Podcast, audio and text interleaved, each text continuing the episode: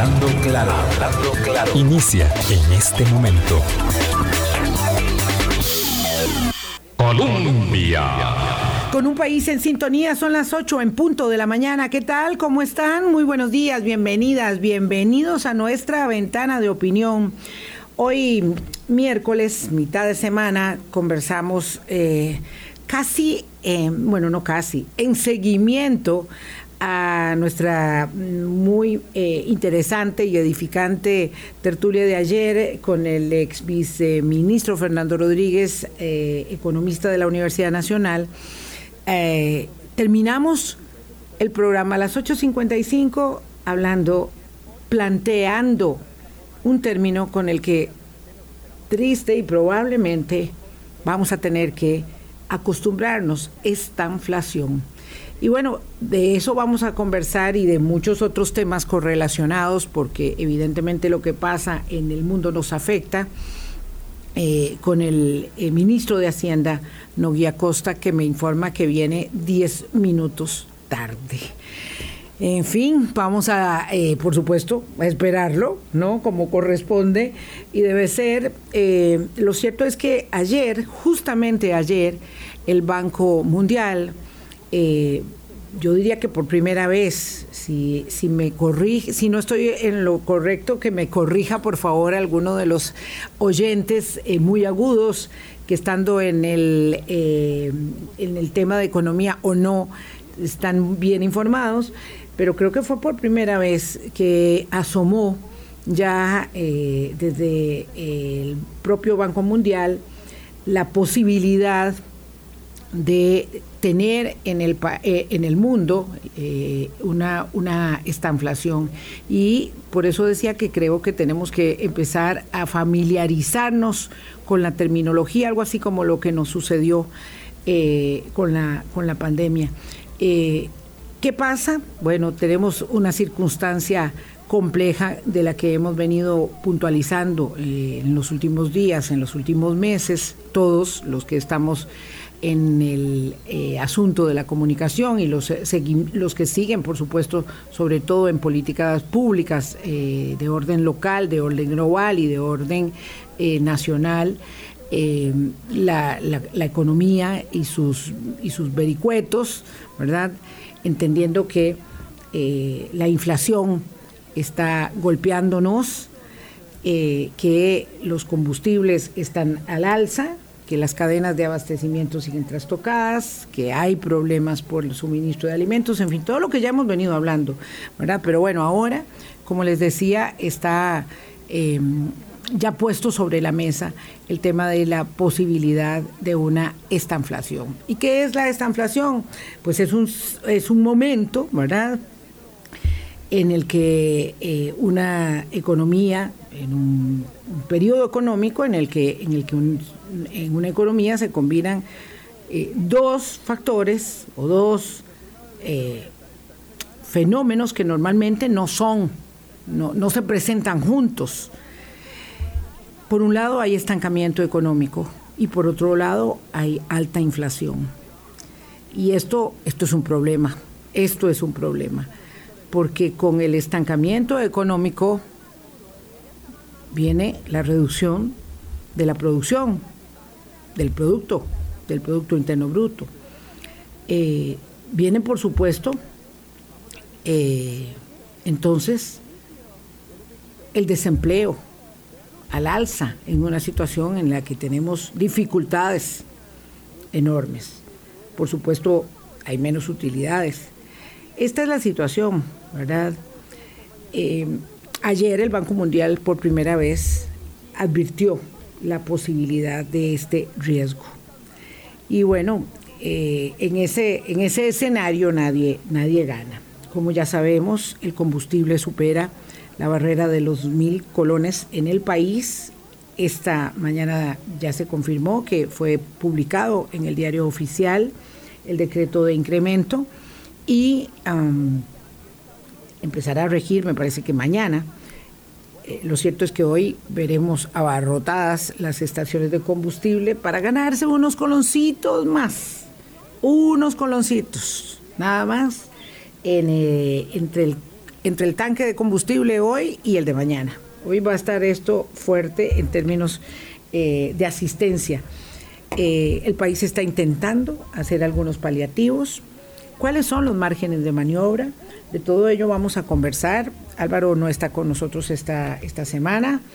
Eh, lo encontraremos nuevamente el lunes, entonces me toca acompañarlos y que me acompañen en estos minutos mientras viene el ministro de Hacienda, que siempre me pasa eso, cuando eh, eh, la persona tiene que venir tarde, perdemos minutos que luego lamentamos mucho porque, claro, el giro de la conversación se acorta y aunque siempre, aunque sea toda la hora, quedan temas pendientes, pues cuando tenemos menos chance, más entonces nos, nos eh, limita la posibilidad. El país tiene mucho músculo, como decía ayer eh, don, don Fernando Rodríguez en esa eh, especie de elección magistral que nos, que nos entregó y tiene mucho músculo, pero, pero es que la cuestión pinta, pinta muy severa. Es decir, la tormenta se anticipa, la tormenta llamada esta inflación se anticipa muy severa. Y uno puede tener buenos comités locales de emergencia, como hacemos nosotros cuando nos preparamos para un evento de la naturaleza severo, pero cuando pega, eh, un ciclón, una tormenta tropical y depende del ángulo y depende de los vientos y depende de la velocidad de esos vientos, pues cuando pega, pega. Eh, y aunque uno se pueda salvar varias veces, no se puede salvar en todas. De modo que ahora tenemos que estar en una, en una situación de mucho, de mucho monitoreo, muy cercano con los especialistas y el gobierno la tiene muy complicada. Eso lo sabíamos antes de la guerra en Ucrania, por supuesto que lo sabíamos. Eh, antes de la guerra, que cualquiera que accediera al gobierno en este cuatrienio iba a tener una situación muy complicada, que era la situación post pandemia, recuperación, pero por supuesto eh, las complejidades se han incrementado severamente con esta situación en el mundo.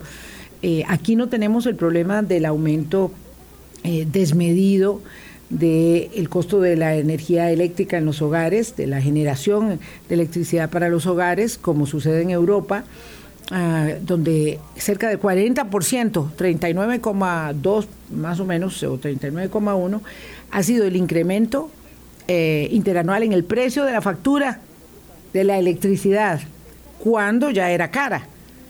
Nosotros tenemos la gran ventaja de tener una matriz muy limpia para este sector de la generación y con ello eh, nos podemos golpear con una piedra en el pecho, como se solía decir. Pero eh, obviamente para el traslado y transporte de personas y mercancías solo contamos con fósiles y ahí sí somos, como dicen los economistas, tomadores de precios. Vamos a hacer una pausa. Son las 8 y 7 minutos de la mañana, mientras esperamos que el ministro de Hacienda, don Nogui Acosta, esté aquí en los estudios de Colombia y hablando claro. Hablando claro. Colombia. Con un país en sintonía, son las 8.10 minutos de la mañana. Hoy vamos a conversar, cuando esté aquí con nosotros, con el ministro de Hacienda Nogui Acosta. El ministro de Hacienda todavía tiene eh, asiento en el Banco Central. Por lo tanto, nos vamos a permitir entonces consultarle justamente acerca de algunas de las decisiones que también se cruzan en los caminos. La política fiscal y hacendaria, por supuesto, le compete a don Nogui Acosta, pero la política eh, monetaria eh, y cambiaria está ubicada a unos eh, cientos de metros, a unos muy pocos cientos de metros ahí de, eh, el, sí, en tres minutos, en diez minutos, gracias, sí, ya sé que, que ya viene de camino. Eh, le corresponde entonces articular a ambas entidades y decía ayer se dio a conocer, vamos a ordenarnos, esto obviamente es un traspié y ustedes lo comprenden cuando hay una situación como esta, eh, y entonces uno se pone a buscar la información que necesita y evidentemente mm, no la tiene en el momento. Decía que eh, ayer el Instituto Nacional de Estadística y Censos dio a conocer la Mm, inflación del mes de mayo. Cuando estábamos conversando ayer con Fernando hablábamos de la del mes de abril, que era la última que teníamos. Bueno, la inflación del mes de mayo subió casi 1.5 1.44 para ser exactos, respecto de la inflación de, abril. Se situó en 8,71. Eh, esta es una inflación muy alta para Costa Rica, que había logrado contener esta bestia amarrada durante, durante muchos años. Es la inflación más alta en 12, 13 años. Eh, y va produciendo entonces una gráfica que creo que todo el mundo tiene. Esto puede ser, no ser muy riguroso en términos, digamos, formales. Eh, pero es muy claro cuando veíamos esas eh, gráficas que se disparaban en cuanto al crecimiento de contagios de COVID. ¿Se acuerdan? Si es que lo tenemos muy presente y lastimosamente está pasando, aunque ahora ya no se puede medir el crecimiento de los casos COVID porque el hackeo de la caja lo impide y ya nos ha dejado un poquito, digamos, a, a, tientas con los manejos de los números. Lo cierto es que en aquella época, sobre todo cuando no teníamos vacuna, eh, esas curvas subían y todos nosotros estábamos, pues, ¿verdad?, preocupados, eh, algunos, muchos por dicha, también ocupados en cuidarnos, eh, porque subían las curvas vertiginosamente y entonces ya se hablaba del descontrol y de la, del contagio comunitario. Bueno, un poco así se ve la gráfica del crecimiento de la inflación. Y, entonces es, es, es un momento severo. 8.71 en términos de inflación en mayo, eh, nos ubica en una situación, don Nogui, corra, por favor, eh, nos ubica eh, cerca de Estados Unidos, que tuvo una inflación de 8,3, ya por encima, obviamente, de Estados Unidos, 8,3 en abril, y la Unión Europea, que tuvo 8,1 en el mes de mayo.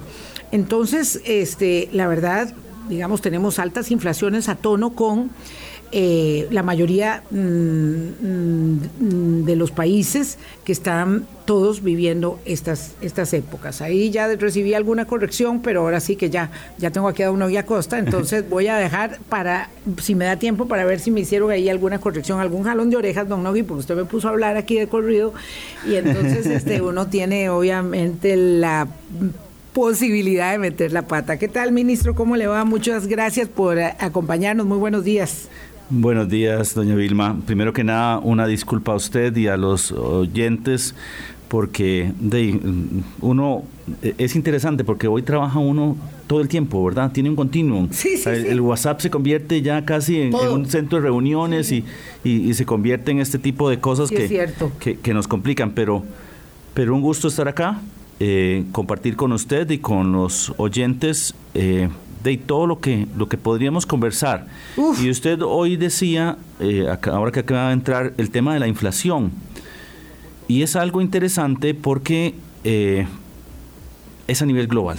Claro. Mucho del efecto de inflación que tenemos en el país viene determinado porque eh, se encarecen los combustibles y eso tiene un efecto sobre toda la cadena productiva se encarece eh, el trigo y eso tiene un efecto sobre, sobre, sobre la economía como un todo.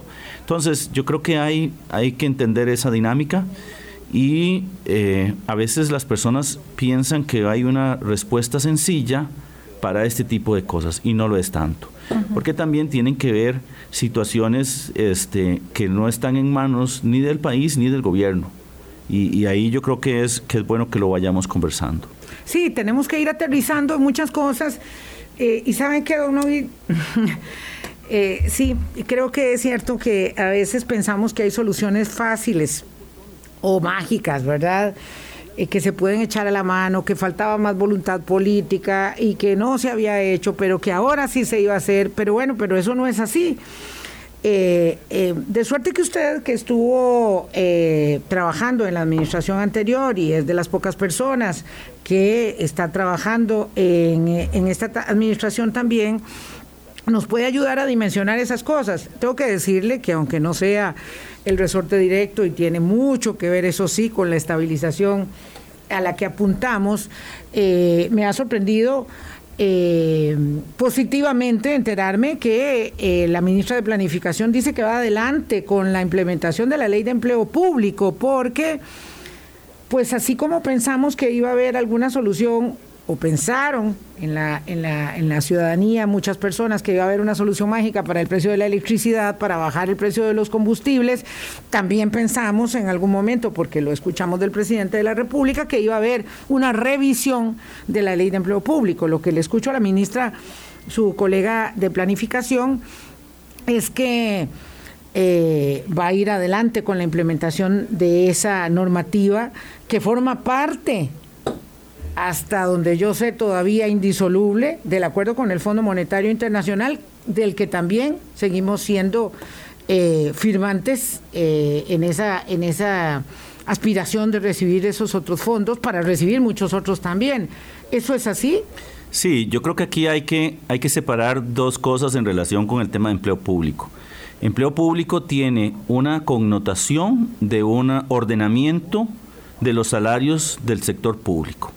¿Qué es lo que ocurre hoy? Esas asimetrías entre instituciones y entre puestos tiene consecuencias y tiene consecuencias desde el punto de vista de la eficiencia del gasto público.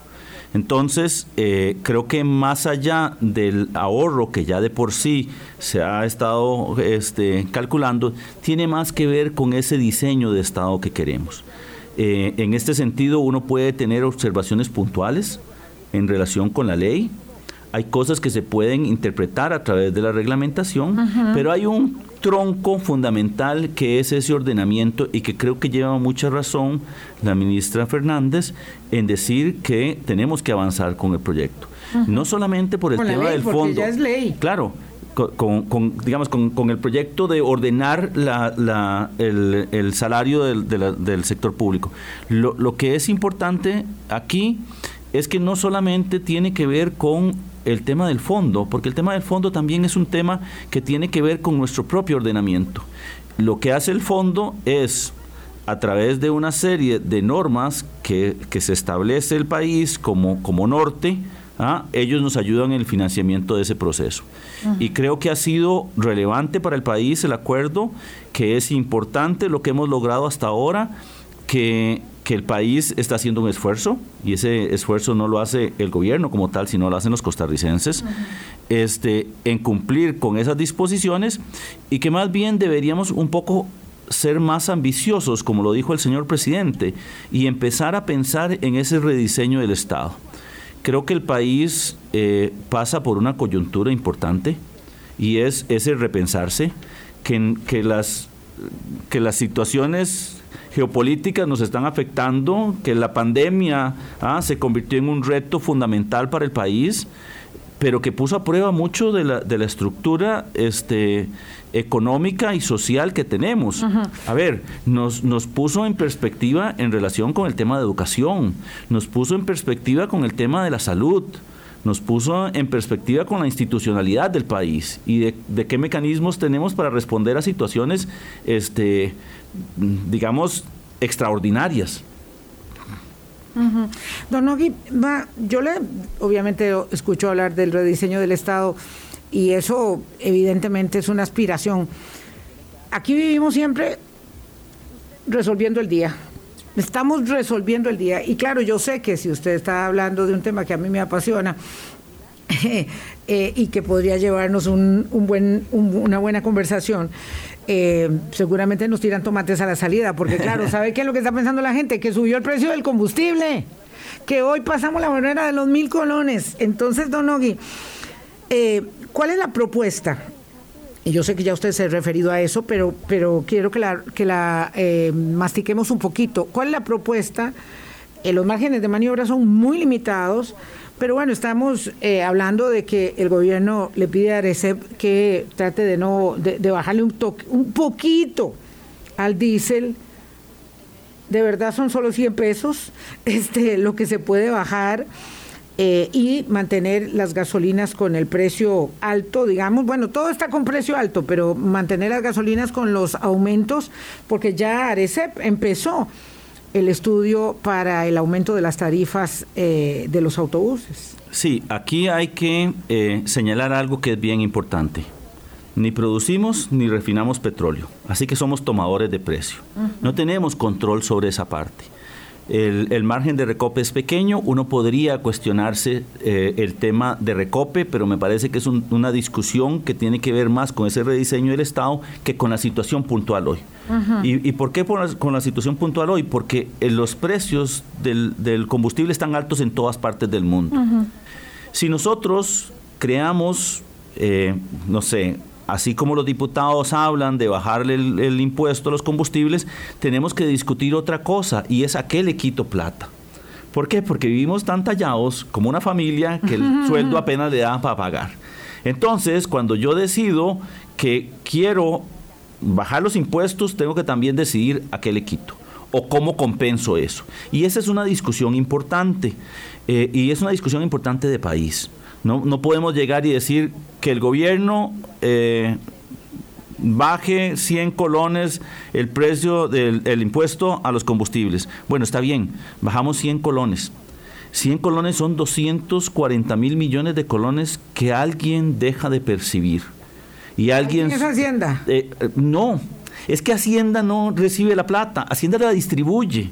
O sea, la recauda y la distribuye. Ah, la pregunta es, ¿a quién dejo de darle 240 mil millones? Son las municipalidades, es el CONAVI, es la Cruz Roja, o eventualmente, ¿a qué dedicamos? A educación, a salud. ¿Ah?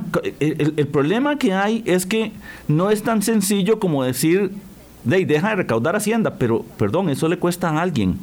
Y esa es tal vez eh, la discusión importante que tenemos con los señores diputados. Ellos están claros de que hay un efecto sobre la economía. Pero también tenemos que discutir otra cosa, doña Vilma, y eso es lo que la gente no está viendo. Eh, hablamos de cambiar la matriz energética del país. Uno tiende a sustituir eh, algún insumo, en el tanto ese se encarece mucho por otro que sea, digamos, sustituto. Y aquí hablamos de la electricidad.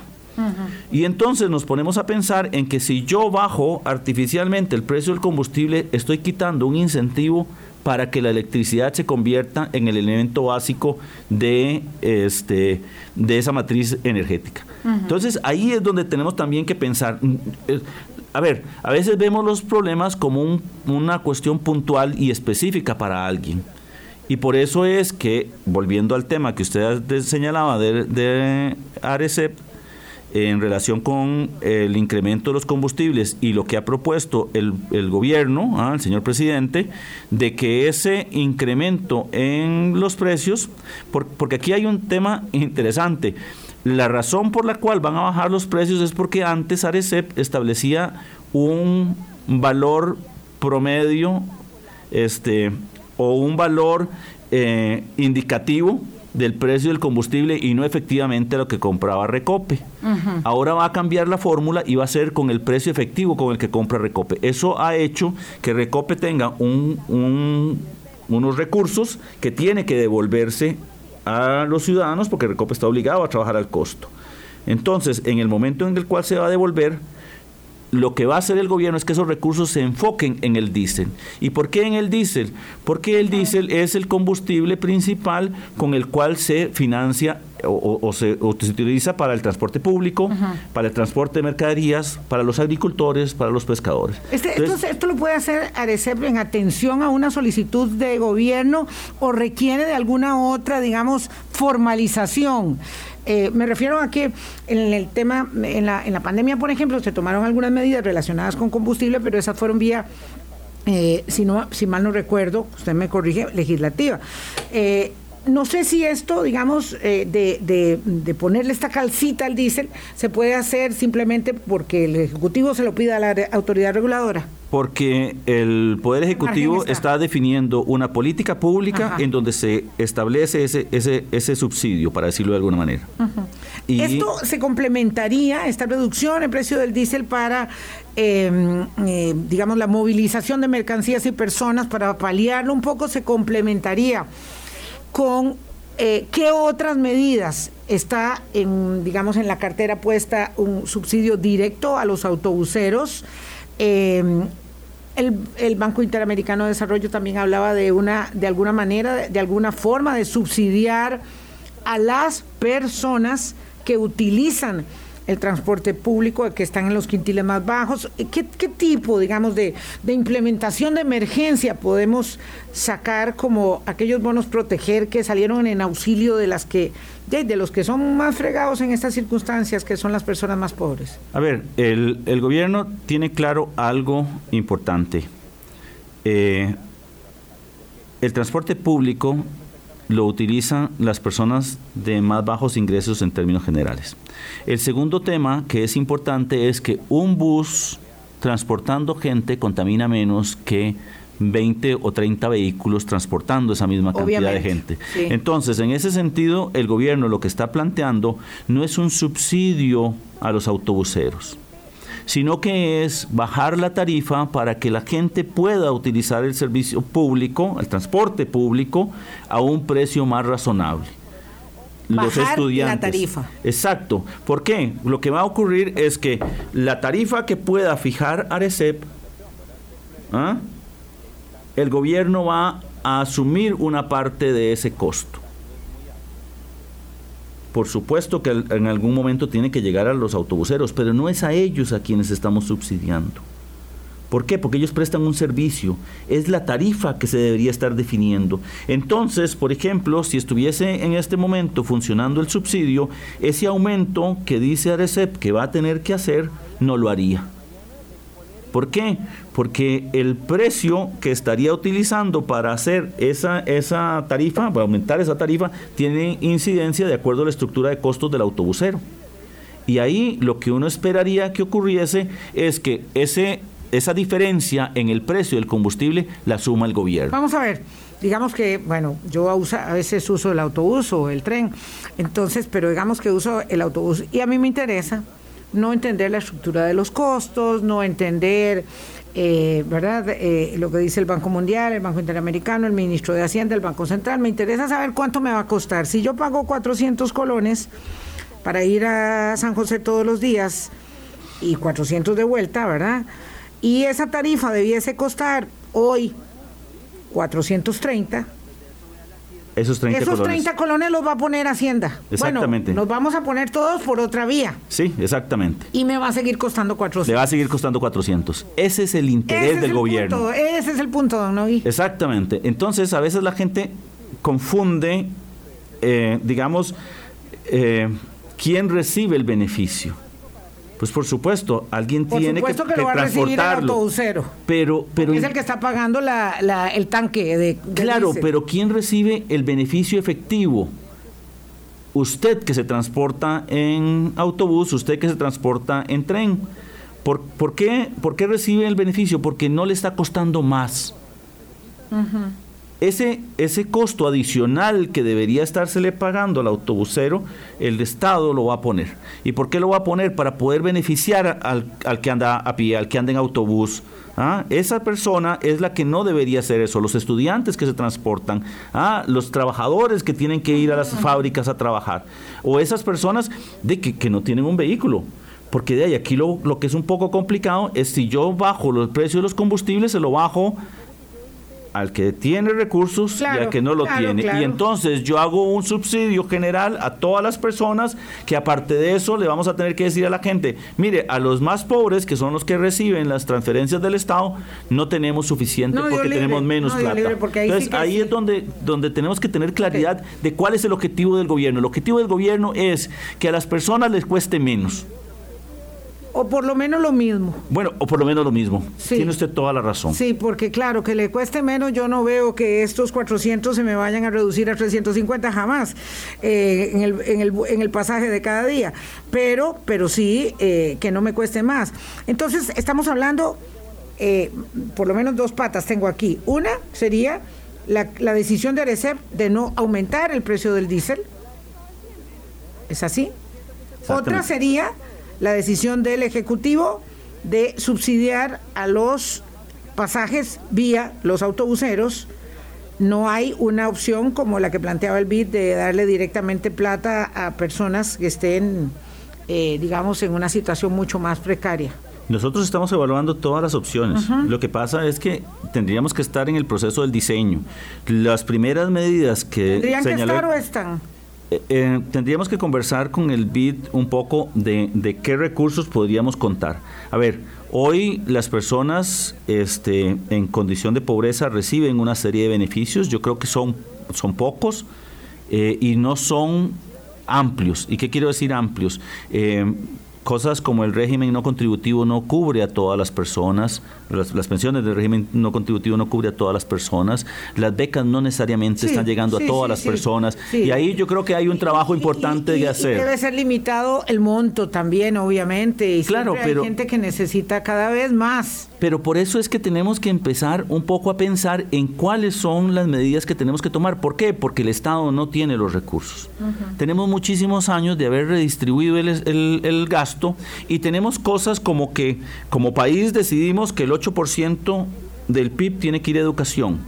De, pero el Ministerio de Hacienda solo recauda el 14.5% del PIB y tiene que pedir prestado ¿ah? casi 10% del PIB para poder cumplir todos sus gastos. Entonces, esa es la pregunta que tenemos que hacernos. ¿Cuál es el modelo de Estado que queremos hacia el futuro? Porque la situación es insostenible. Cada año vamos en un proceso en donde las necesidades de, recursos para cumplir con esas obligaciones que nos hemos impuesto son mayores.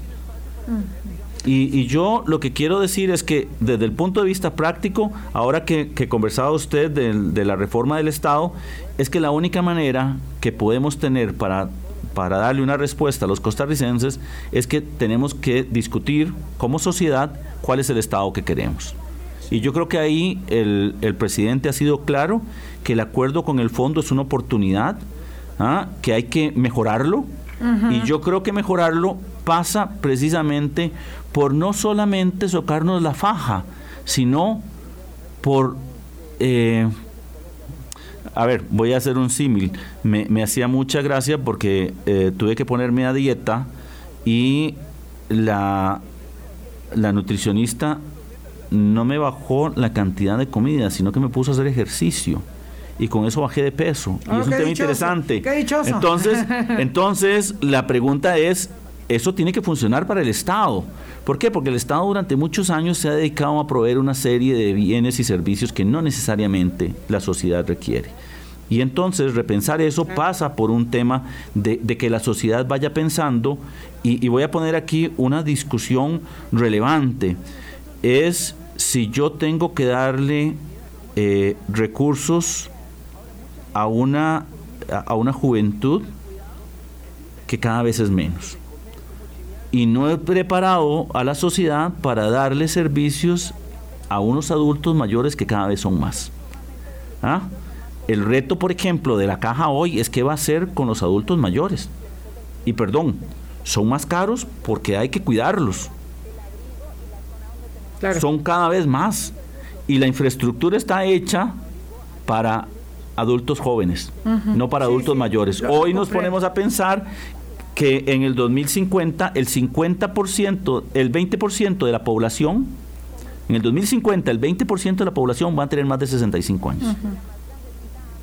Sí, es, eso es apremiante, por supuesto. Pero no tenemos, pero no tenemos pensiones. Claro. Pero no tenemos servicios de salud para ellos. Luego viene alguien con una gran idea y dice, volémonos el régimen obligatorio de pensiones complementarias y de una vez este lo resolvemos y nos comemos hoy toda la plata. Yo, yo, yo, claro, es la tentación de observar, digamos, eh, cuánto nos ha costado y por qué no podemos concentrarnos en el tema de la planificación de mediano y largo plazo, la que está ahí instalada, por supuesto. Pero, señor ministro, el asunto es siempre que la urgencia no nos va dando tiempo para, para la importancia de algunos de los hechos. Y ahora estamos aquí situados en este momento, el Banco Mundial nos habla de... Eh, la estanflación y yo decía, no sé si, usted me corrige, si eso ya se había dicho antes, yo hasta ahora ya lo veo, digamos, en tinta y papel eh, por un organismo como el Banco Mundial, no sé si el Fondo Monetario ya lo había advertido o qué, pero bueno, se bajan las previsiones de crecimiento de los países ¿verdad? Aquí la de Costa Rica, porque nosotros publicamos la nuestra, pero se baja la previsión de crecimiento de los países y se empieza a hablar de esta inflación y claro, a uno se le para el pelo, porque si oye hablar de la palabra y sabe lo que significa, fue cuando, cuando nos dijeron que había una pandemia y uno decía, ¿qué será eso? Y luego ya nos tocó aprenderlo. Ahora, aprender sobre una esta inflación donde se estanca el crecimiento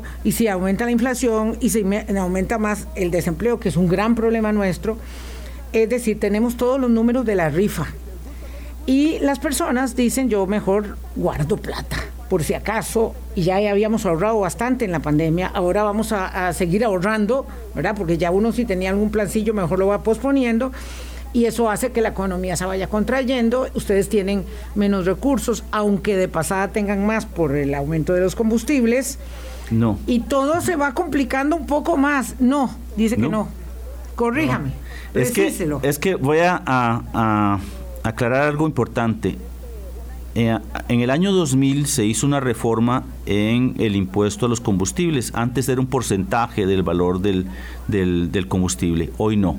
Hoy es un monto fijo que se actualiza con la inflación, pero no es no es este, esa idea de que yo recaudo más, sino que hoy el impuesto está fijo, es un monto en colones y eso se multiplica por el número de litros que se vendieron y eso es lo que recauda Hacienda. Hacienda tiene un monto fijo. ¿Por qué se hizo así? para darle estabilidad, porque podía ser que en algunos momentos el impuesto recaudase mucho y en otros muy poco. Pero además tenía un efecto perverso y es que cuando iba subiendo, como era un porcentaje, magnificaba el efecto del crecimiento de los del precio de los combustibles. Eh, volviendo al tema de la estanflación, eh, esto es como, como los libros de historia, ¿verdad? La estanflación es un momento en el cual este, hay muchos meses de, crecimiento en el PIB o de muy bajo crecimiento, niveles de inflación altos, ¿ah?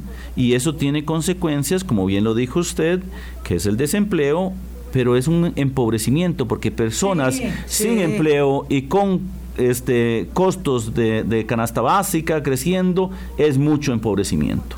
y ahí yo creo que hay, hay, hay temas relevantes.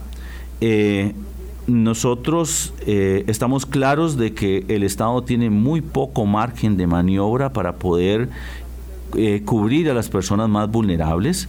Creo que hay un elemento básico y es cómo promovemos la reactivación económica, pero no a través o a costa de los impuestos, sino cómo generamos mayor productividad, cómo generamos espacios, porque hoy la gente piensa que eh, reactivación económica es bajar impuestos. Puede ser que en algunos casos sea así, pero no en todos. La pregunta vuelve otra vez al tema de a quién le cuesta eso. Porque alguien no tiene que pagar. El Estado tiene 100 colones, de los cuales recaudó 50 y 100 los pidió prestados. Pero reparte el 100%, los 100 colones ya están repartidos. O sea, no le sobra. Entonces, cuando usted llega y dice que en lugar de 50 colones le va a dar 45, usted tiene que escoger a quién le quita. Y ese es el problema del Estado. Don Ogui, disculpe, aquí dice don Gustavo Cortés que usted está haciendo series es decir, malabares con los subsidios, pero que al final son para los autobuseros. Este, si quiere le contesta usted a don Gustavo, pero en todo caso, pero en todo caso, eh, el punto es, ¿cuántos días se tarda? Días se puede tardar para poder ejecutar medidas que digan, aquí está la reducción. Es que, ¿saben qué pasa? Que antes de que viniera este, esta escalada eh, ya más acelerada de aumentos, el presidente de la República había dicho que el 8 de mayo, con un papel, con una hoja y un lapicero, se procedía a bajar ciertos costos. Y claro, todo el mundo está esperando, porque, porque ya pasamos al 8 de junio. Entonces, eh, ¿Cuánto tiempo tarda para que se ejecute esto en el precio del diésel y, alguien diga, bueno, aquí está operando ya un mecanismo de contención menor para la hemorragia, pero un mecanismo de contención, algún torniquetito? Mire, yo creo que eh, el señor presidente lo dijo y eso va a suceder. Eh, lo que ha estado pasando es que, digamos, en este proceso, eh, el presidente ha tenido que ir identificando una serie de requisitos, de formalidades que, también tiene que respetarse. Nosotros esperaríamos que esta este, reducción en el precio del diésel no pase del 15 de junio. ¿Ah? a más tardar a finales de junio. Nosotros esperaríamos que de junio de hoy en 8. Esperaríamos que eso sucediese así, pero también depende de, de, un elemento básico y es el cambio en el modelo de tarifario o en el modelo del, cálculo del precio de los combustibles, ¿verdad? Que eso está en Arecep y que ellos podrían eventualmente de este eh, acelerarlo, pero tienen también un plazo que cumplir, ¿verdad? Y tiene que salir a consulta pública. Y ahí es donde nosotros, como le dije, hay una serie de parámetros, de formalidades que se tienen que cumplir. Y eso ya sí no tiene uno control. Ay, son las 8.42. Yo dije que me iba a faltar tiempo y ahora quiero saber cómo le va con el hackeo a los sistemas de Hacienda. Vamos al tercer mes de pago de impuestos a pie, digo así, a mano, con papelito. Eh, eh, si por la víspera se saca el día em, y además es una cosa es lo de pagar impuestos, pero está todo lo demás del sistema eh, de, exportaciones del país importaciones que está trastocado. Vamos a pausa y regresamos con el ministro de Hacienda, Nogui Acosta. Hablando claro. Colombia. Con un país en sintonía, son las 8.43 minutos de la mañana. Conversamos con el titular de Hacienda, Don Ogui Acosta. hay tantos temas y tantos distractores, tantos distractores que tenemos en el camino, cómo nos vamos peleando, cómo vamos perdiendo energías. Le digo esto al ministro de Hacienda porque acabo de ver una alerta aquí del diario La Nación que dice que anoche fue destituida la gerente general del ICE apenas días después de que el gobierno suspendiera a tres directivas y pusiera a otras tres en su lugar, a otros tres en su lugar. ¿Para qué? Pues parece que para poder volarse a la gerente general del ICE.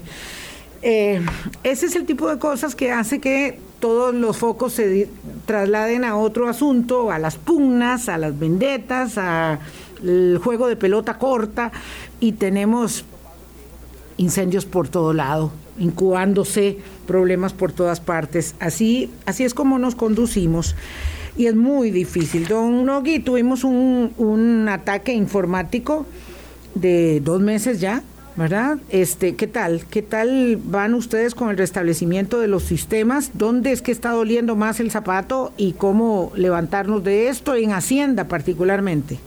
Sí, a ver, yo creo que hay, hay, que separar el tema de Hacienda de algo que es mucho mayor y es Costa Rica está bajo ataque. O sea, no es el Ministerio de Hacienda el, único perjudicado.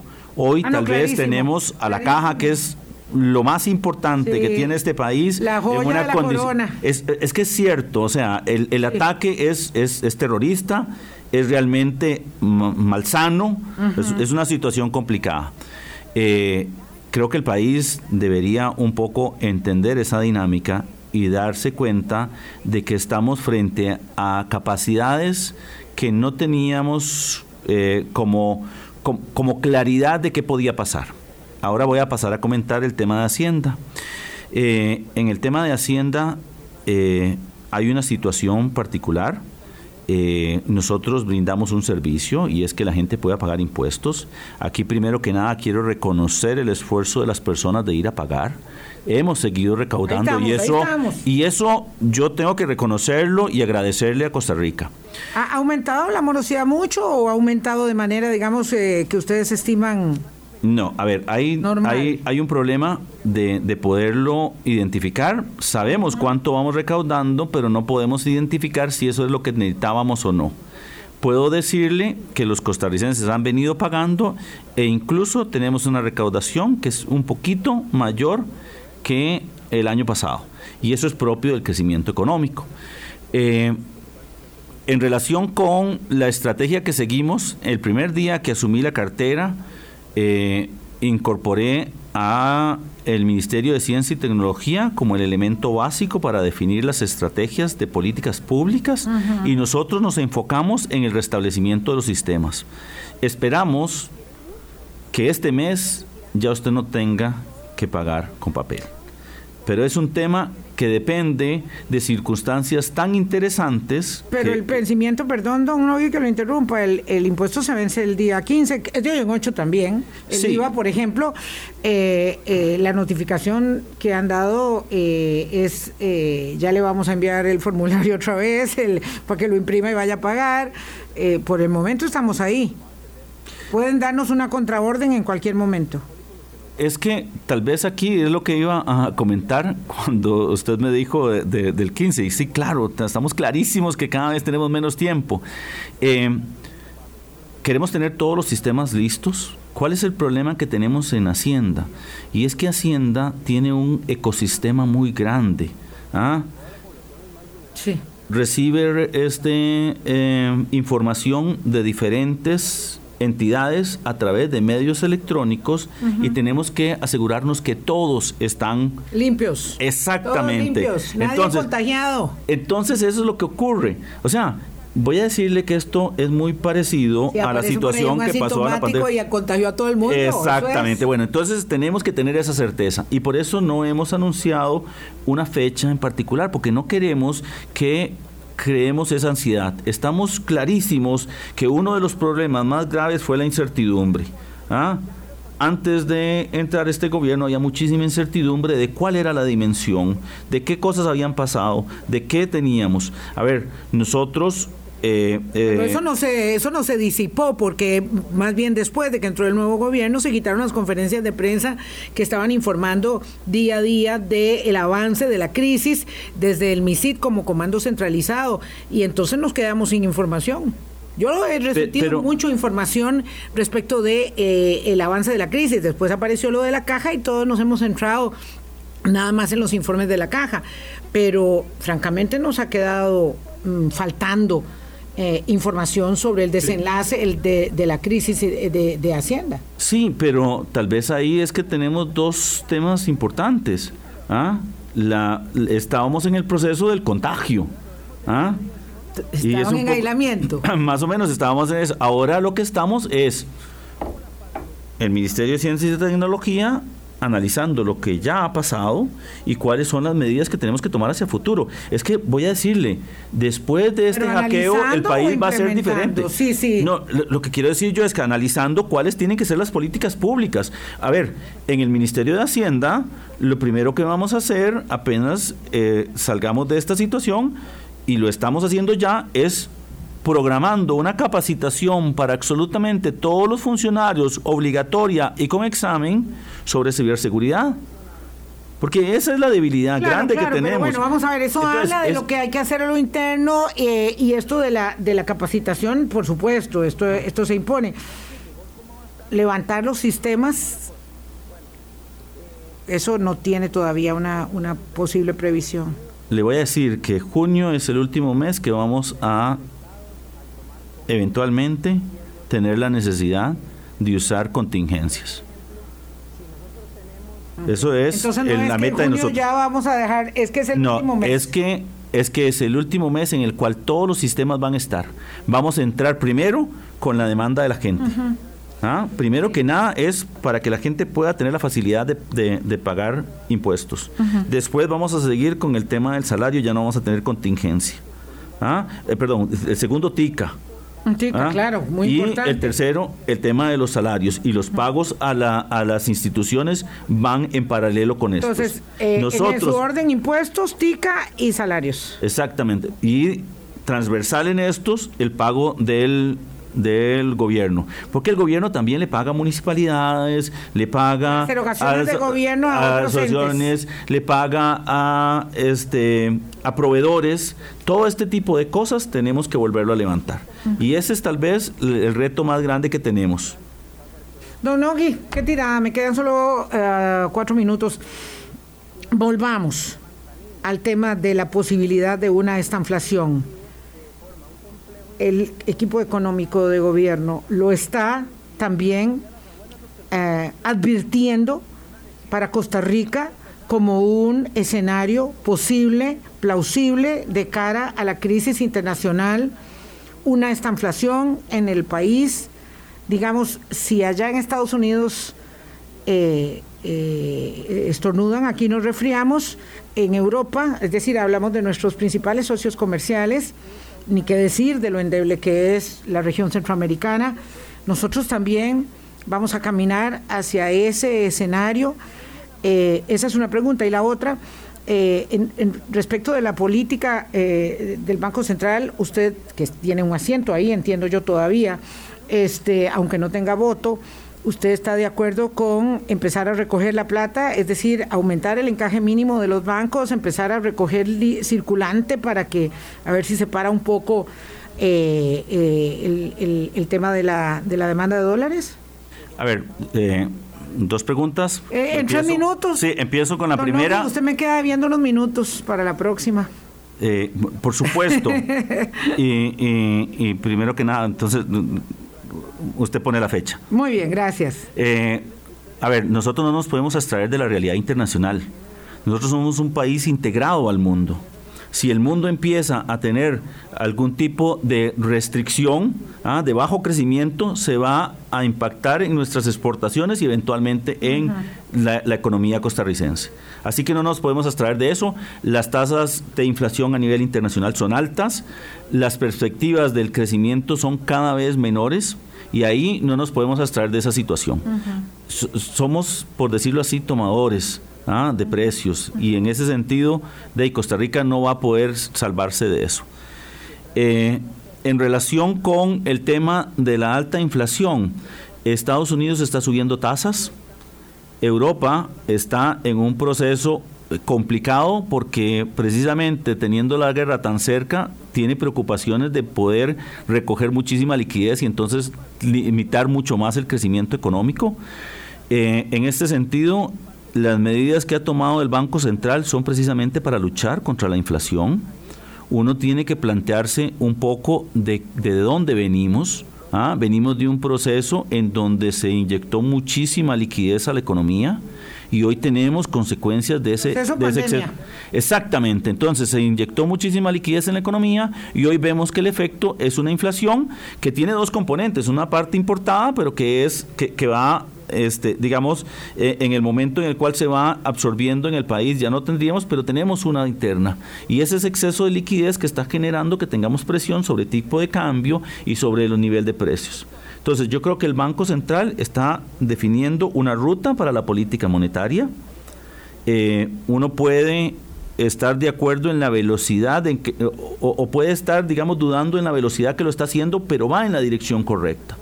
¿Ah? Ellos van ¿Está dudando de la velocidad con que el banco lo hace? Digo, una cosa es que dude yo y otra cosa es que dude el ministro de Hacienda. Sí, porque el, el problema que tenemos es que a pesar de que el, digamos las, las acciones del Banco Central duran un poco en transferirse a las tasas, vamos a tener tasas más altas de interés y eso va a incidir sobre el crecimiento económico.